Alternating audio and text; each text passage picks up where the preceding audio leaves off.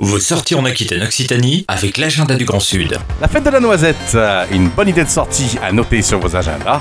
C'est à Lavelanet en Ariège.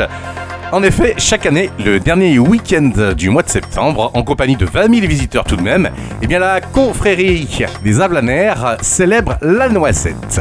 Lorsque la petite ville de l'Alvanais se nommait Avlanum, elle était entourée à l'époque de forêts de noisettes. Plus tard, le euh, baron d'Avlanay, atteint de fluxion de poitrine, ne se soignait, figurez-vous, qu'avec des noisettes de pays. Un soir, qu'il chevauchait en solitaire son cheval, eh bien il fit un écart et le baron chuta et se brisa la jambe. Incapable de bouger avant qu'on ne le retrouve, il ne surviva qu'en se nourrissant uniquement de la bourse de noisettes qu'il portait toujours sur lui.